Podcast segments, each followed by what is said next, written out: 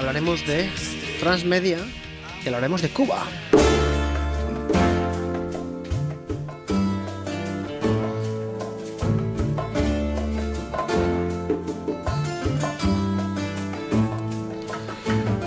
Muchas veces Internet sirve para medirle el pulso a una sociedad, Internet o la ausencia de Internet, que es lo que pasa, por ejemplo, en Cuba. Se trata de uno de los países con menor índice de uso de la red. Allí la tasa de penetración apenas llega al 5% y quien tiene la suerte de poder navegar en la web lo hace con un ancho de banda limitadísimo, lo justo para reproducir vídeos en YouTube e imposible, entre otras cosas, descargarse un capítulo de una serie. Pero, de alguna manera, los cubanos han burlado la imposición del gobierno que quien decide qué se proyecta y qué no se proyecta, y han logrado acceder a ese mundo de ficción que inunda nuestras redes, pero que para Cuba era una utopía.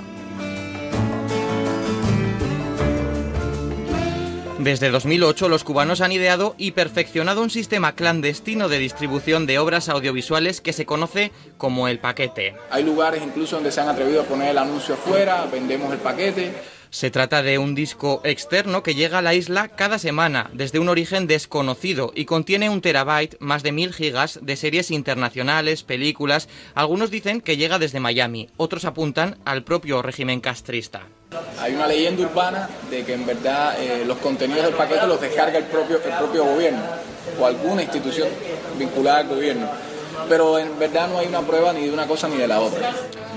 Estamos escuchando a Dean Luis Reyes, es profesor en la Escuela Internacional de Cine y Televisión de Cuba. Él explica cómo el paquete llega hasta La Habana y va propagándose de disco duro en disco duro. Por ejemplo, el paquete sale los domingos en Ciudad Habana. Eso está claro. alguien evidentemente lo compacta durante la semana, el sábado en la madrugada le dan fin y desde el domingo por la mañana lo están distribuyendo. Si tú vas a comprar el paquete el domingo por la mañana a cualquiera de esos lugares con tu disco externo, te cuesta 5 CUC.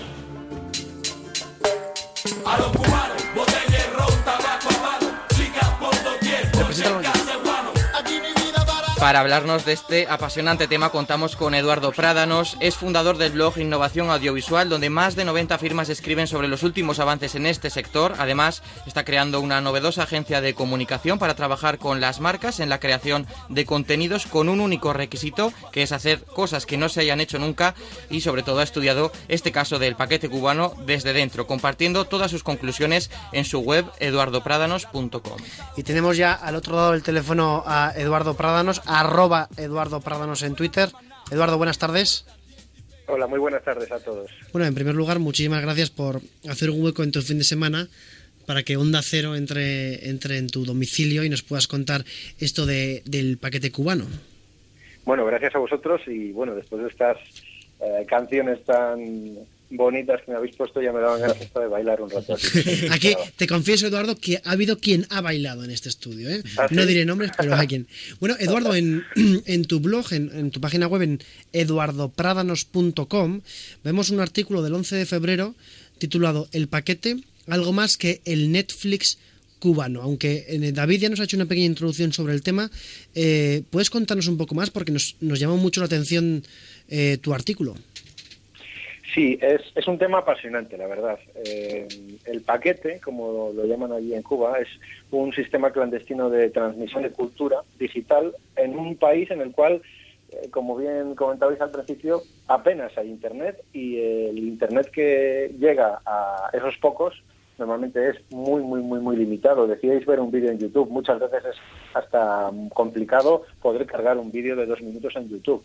Entonces, imaginaos eh, cómo un pueblo como el cubano, además que es riquísimo en cultura, eh, se las ingenia para tener acceso a la cultura. Y es a través de este sistema, que es un terabyte semanal eh, con nuevos contenidos, donde una persona, dos, no se sabe muy bien, hay detectados como tres focos diferentes de donde viene el, el paquete. El primero es desde Internet, el segundo es desde la televisión por satélite y el tercero ellos lo llaman procedencia desconocida alguien que no se sabe quién es, si es alguien en Miami y lo lleva ese mismo día a Cuba, o alguien desde el propio, se dice, desde el propio gobierno, desde alguna entidad eh, o algún ministerio que de verdad tenga buen acceso a Internet, lo graban y lo revenden. El primer día, que es el domingo, es más caro, precisamente porque la gente que lo compra el domingo, que son 5 pesos convertibles, o sea, 5 dólares, eh, normalmente lo compran y lo revenden a su vez, ¿no? Y al final se acaba creando una,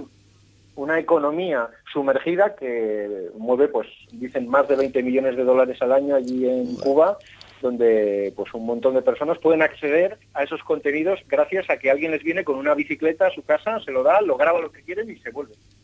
Eso es como el, la versión digital del aguador de toda la vida, hmm. pero es el que viene, te da las series, ¿no? Y... Es como una suscripción totalmente analógica a estos canales de... Bueno, pero es que más es lo que comentabas tú, Eduardo. Eh, si alguien emana y consume cultura es el, pueblo cubano. Eh, esperemos, bueno, que ahora con las nuevas aperturas que parece y que va a haber, esto pase a, mejor vida. Pero a ti esto te lo, contó alguien de, Cuba, ¿verdad? Sí, sí, sí. Yo soy profesor en la Escuela Internacional de Cine y Televisión en Cuba y mm, hay un profesor especializado allí que se llama Jean Luis Reyes que pues se ha convertido en una una especie de eminencia relacionada con, el paquete. ¿no? El paquete ha pasado de ser algo sobre lo que nadie hablaba a algo que está incluso en debates en la televisión en Cuba, ¿no? donde hay personas que abogan porque pues porque sea mucho más accesible esos contenidos, ¿no? que no haya que tener esa pelea que incluso tiene la propia televisión cubana contra los que montan el paquete por ver quién, ver quién lanza algo antes, ¿no? quién, quién pone a disposición del espectador algo antes. Y fíjate que se ha acabado creando hasta una una nueva manera de, publicitarse, porque allí, claro, en Cuba es un lugar en el cual apenas hay, hay anuncios. O sea, eh, el paquete acaba siendo ese lugar donde un pequeño comercio local, que ya desde hace unos años sí que se pueden establecer como contrapropistas los, los cubanos, pues acaba, no sé, anunciando la panadería local, acaba una peluquería, acaban anunciando cosas y pues fíjate cómo se las han ingeniado para acabar eh, llegando al, Qué bueno, qué bueno. Eh, por cierto, em, Eduardo, tú has comentado, y ha comentado también eh, David en la introducción, eh, tú ahora estás creando una nueva agencia de comunicación, hemos leído en tu blog, en eduardoprádanos.com, por qué dejaste Abas Digital o Abas Media, una agencia pues, de las mejores de, España, por lo menos eso te dice, y te lanzaste aquí en plena crisis a las bravas a crear tu propia agencia de comunicación. Eh, ¿Qué nos puedes contar de esto? Bueno, pues sí, es verdad. O sea, recientemente abandoné por mi propia voluntad mi, puesto en Navas Media y donde he dejado pues a, gente fabulosa y hemos hecho proyectos muy interesantes, pero me apetecía poder ser yo el que decidía en dónde nos metíamos y dónde no. Las multinacionales pues tienen una fuerza comercial brutal, pero es verdad que determinadas acciones más ligadas a la innovación pues les cuesta más, precisamente por su propia estructura mucho más, mucho más eh, eh, lenta ¿no? y mucho más jerárquica. Entonces, a partir de ahí, eh, hemos ido pariendo un modelo de agencia que no hay hasta el momento aquí y que para mí es un poco el futuro de lo que deben ser los, las agencias de innovación. ¿no? Esto viene un poco de Procter Gamble, o sea, no viene de un cualquiera, viene de, una entidad así de grande, donde un día un directivo mm, se, se, le ofrece desde su agencia la posibilidad de que el Día de Acción de Gracias en las patatas Pringles se imprima una serie de dibujos. Entonces a él le parece muy buena la idea, se la va a comentar a, su equipo de I+.D. y su equipo de I+.D., un equipo de varios millones de dólares al año y un equipo costosísimo, dice que eso se tarda en hacer dos años. Entonces este tipo dice, ¿cómo voy a tardar dos años en hacer algo que faltan apenas dos meses? Es imposible que esté pagando tantísimo dinero a esta gente y no me puedan dar solución a algo así. Y a partir de ahí decide reenfocar completamente su, su estrategia de lo que él llamaba, o lo que hasta ese momento se llamaba I+.D., Masi y lo empiezan a llamar Connect and Develop. Y se dan cuenta de que no necesitan muchos sueldos de muchas personas investigando, sino que eh, la, la verdadera fortaleza es crear una red de talento internacional donde cada una de esas personas que puedan detectar o estar eh, conectadas con ellos tenga un nivel de experiencia altísimo en algo, ¿no? Y de hecho, él logra imprimir esas patatas Pringles porque un tipo en Italia un panadero de un pequeño pueblo en Italia tiene una fórmula para sus obleas de poder imprimirlas.